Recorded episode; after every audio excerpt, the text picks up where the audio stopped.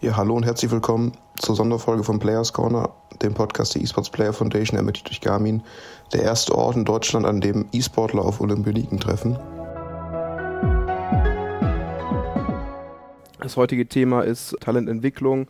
Wie werden Talente entdeckt? Wie werden sie entwickelt? Was für Gemeinsamkeiten gibt es im E-Sports und im Sport? Oder muss man das System ganz neu erfinden im E-Sports?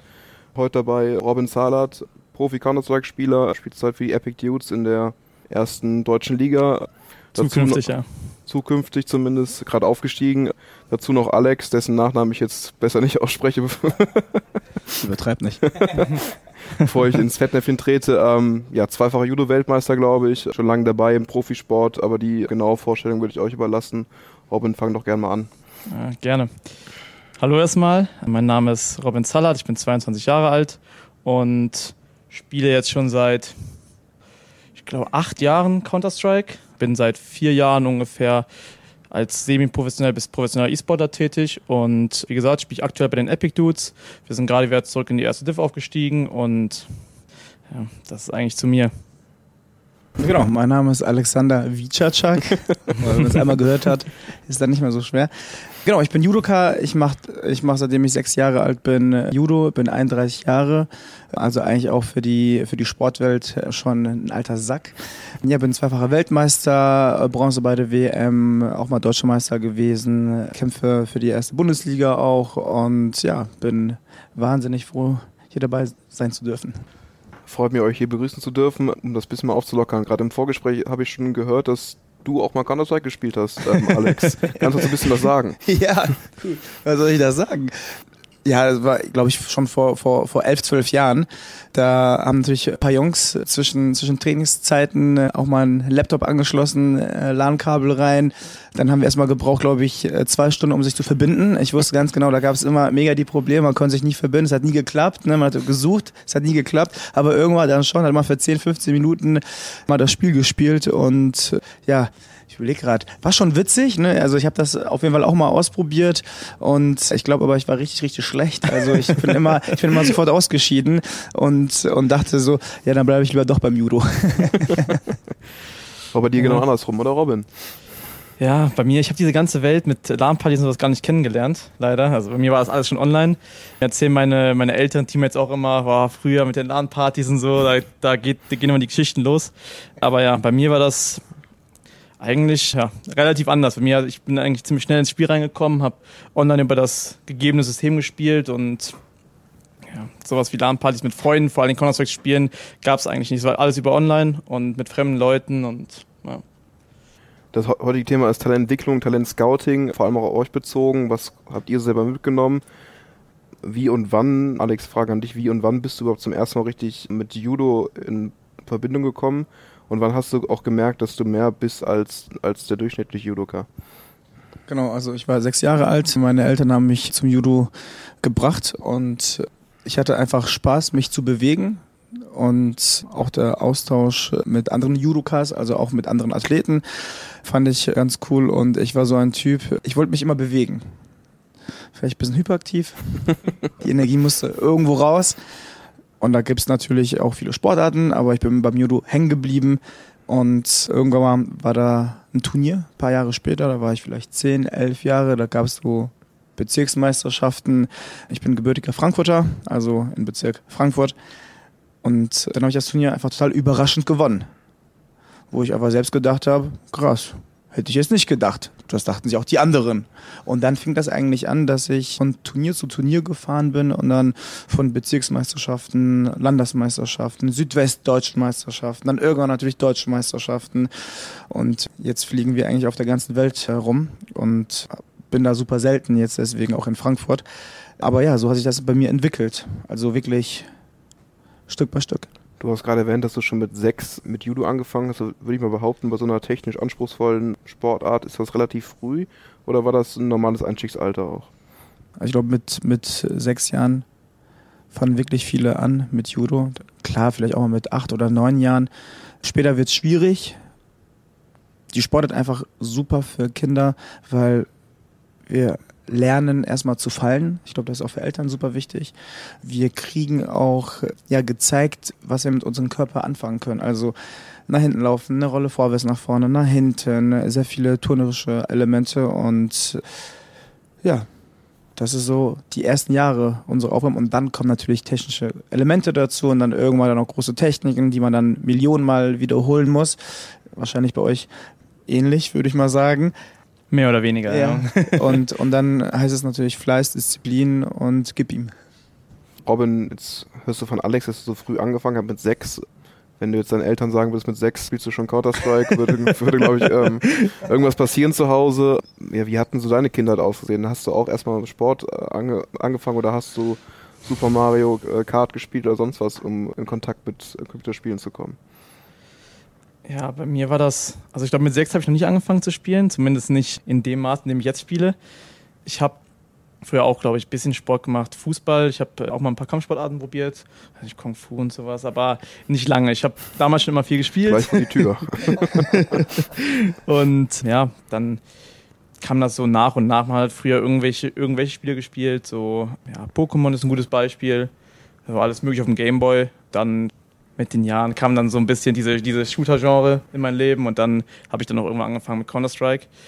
Mit 14 erst, also ist im Endeffekt schon zu, zu früh theoretisch für das Spiel, aber ja, im Vergleich mit dir ist es natürlich jetzt viel, viel später. Und ja, schon da haben das meine Eltern äh, natürlich nicht so gut gefunden. Also das war jetzt so ein Shooter, der ist jetzt, glaube ich, auch ab 16 ist freigegeben. War schon immer schwieriges Thema, vor allen Dingen, wenn man, ja, man bewegt sich ja körperlich nicht, war damals auch schon äh, immer eher dicklicher.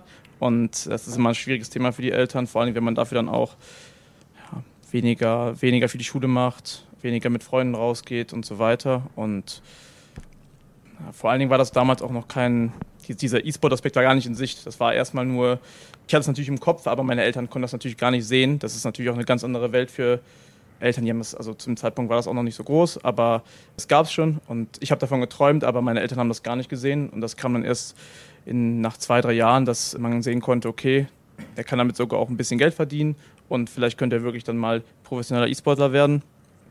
Und ja, das äh, war natürlich dementsprechend schwierig und hat auch dementsprechend später angefangen als jetzt im normalen Sport, aber hat ja doch dann irgendwie funktioniert. Wenn du jetzt mal zum Beispiel nach Dänemark guckst, jetzt haben wir den Alex hier, der schon mit sechs seinen, seine, seinen Leistungssport begonnen hat, im Prinzip jetzt schon 25 Jahre das ganze Ding macht. In Dänemark gibt es inzwischen Akademien, in der Schule wird sogar teilweise schon Counter-Strike unterrichtet. Und in Deutschland hören wir dann hier, dass du mit 14 angefangen hast zu spielen, aber da eigentlich noch gar keine Ambition hattest, einfach nur wild drauf losgespielt hast mit Kumpels im mhm. Prinzip. Wenn du das mal vergleichst, die beiden Systeme, würdest du sagen, dass man da einfach noch deutlich früher ansetzen muss oder ob es so richtig ist, dass man halt sagt, vor 14 fängt dir keiner mit Counter-Strike an, auch wenn es eigentlich immer noch nicht erlaubt ist? Also für die Entwicklung der, der Talente wäre es natürlich besser, wenn die, die Förderung viel früher startet und man da, ja, also die jungen Talente halt viel früher schon spielen dürfen. Das darf man hier auch in den Ligen meistens noch nicht. Also hier kann man erst ab 16 oder 18 anfangen zu spielen. Und es wird natürlich in den Schulen ist das, sieht man das nicht. Generell im, in der Gesellschaft ist das nicht sonderlich gut angesehen. Das heißt, wird halt eigentlich ja, gar, man gar nicht gefördert. Man wird äh, sogar daran gehemmt, im Endeffekt besser zu werden in vielen Aspekten in seinem Leben. Und ja, das ist halt auf jeden Fall nicht förderlich. Dänemark ist es schon so, schon so gut, ja, dass die dass viele E-Sportler sogar zum Beispiel als Burger in McDonalds zu finden sind. Also die haben eigene Burger in McDonalds oder ja, wie du gesagt hast, in den Schulen wird das unterrichtet. Und das ist auf jeden Fall, das ist für die meisten Leute in Deutschland wäre das sehr hilfreich. Also ich habe jetzt mit der eSports Player Foundation das erste Mal so eine professionelle Förderung bekommen und professionell halt ja, ein bisschen Hilfe bekommen, ob es jetzt sportpsychologisch war, Ernährungstechnik und auf Fitness bezogen.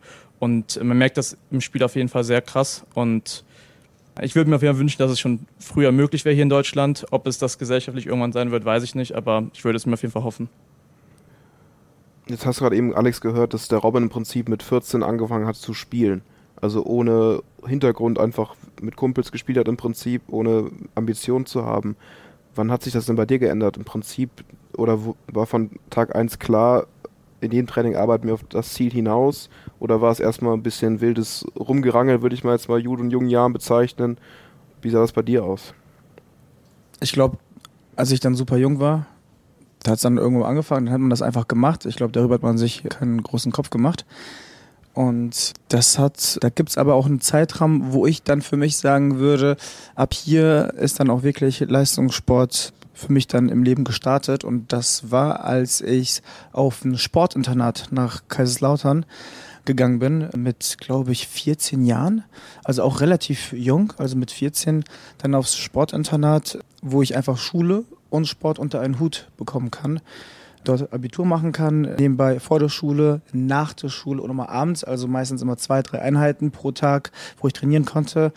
Äh, sprich, erste Einheit um 6 Uhr früh, also stehst auch um 5.30 Uhr, 5.40 Uhr auf und, und äh, fängst an mit, mit einem Läufchen, alles mit dem Trainer und ein ganz komplettes Komplex. Also wir hatten auf dem, auf dem Campus im Endeffekt eine Mensa, natürlich auch die Schule, äh, Trainingsmöglichkeiten vom Kraftraum bis Laufhalle, alles war da.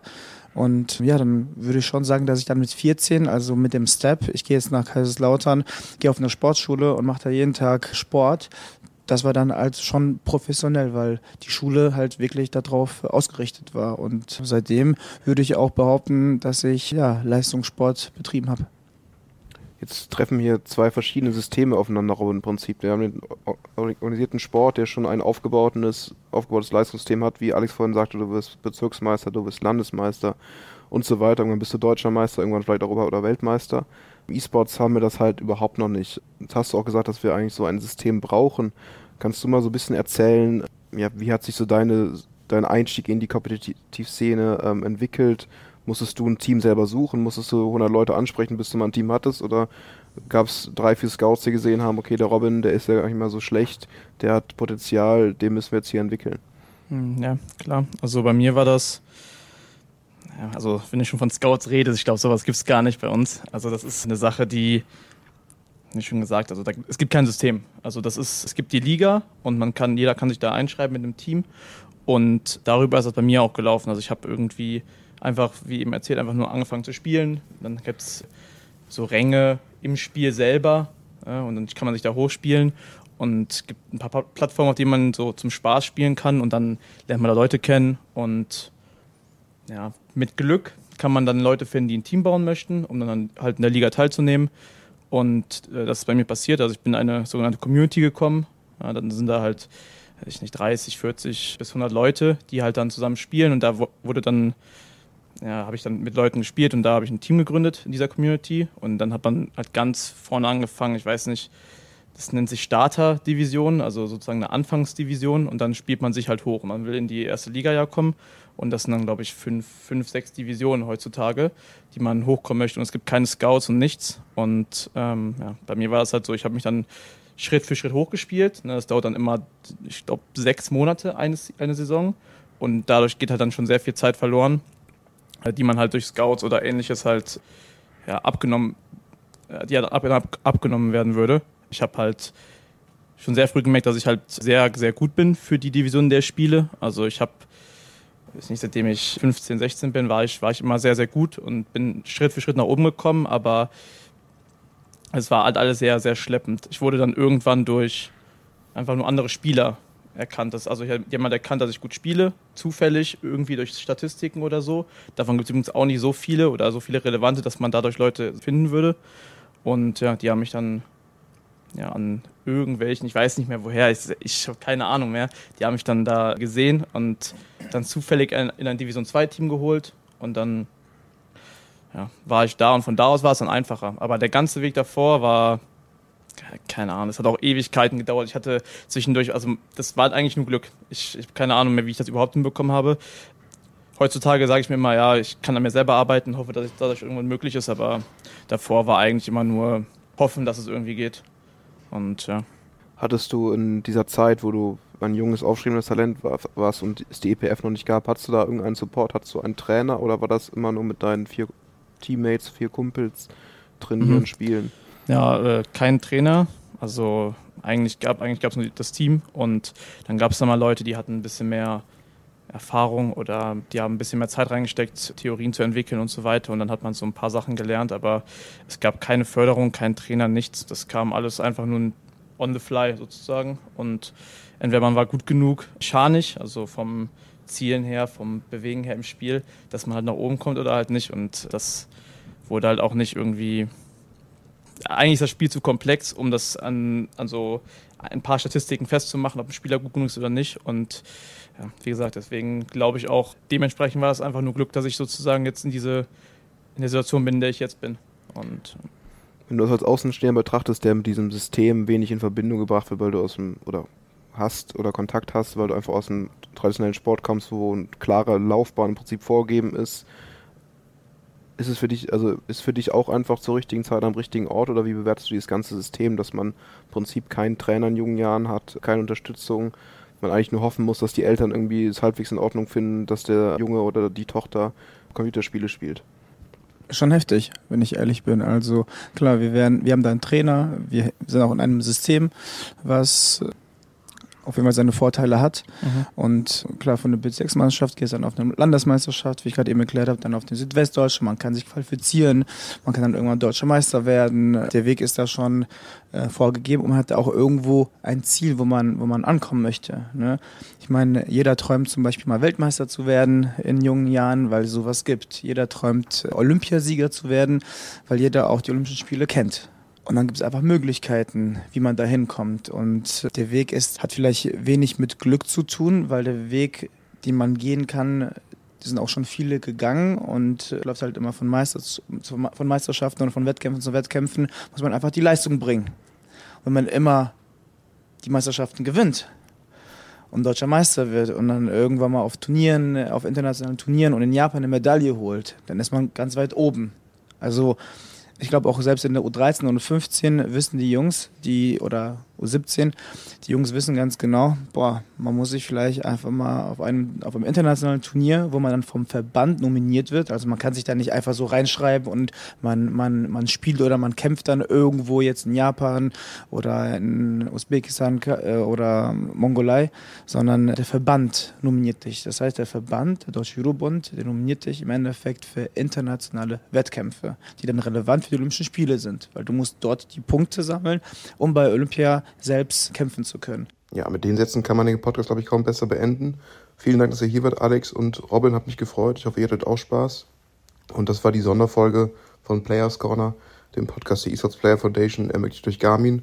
Wenn ihr Fragen habt oder Anmerkungen, schreibt uns doch gerne auf Twitter oder Instagram und lasst gerne ein Follow da, wenn ihr mehr Lust auf solche Folgen habt.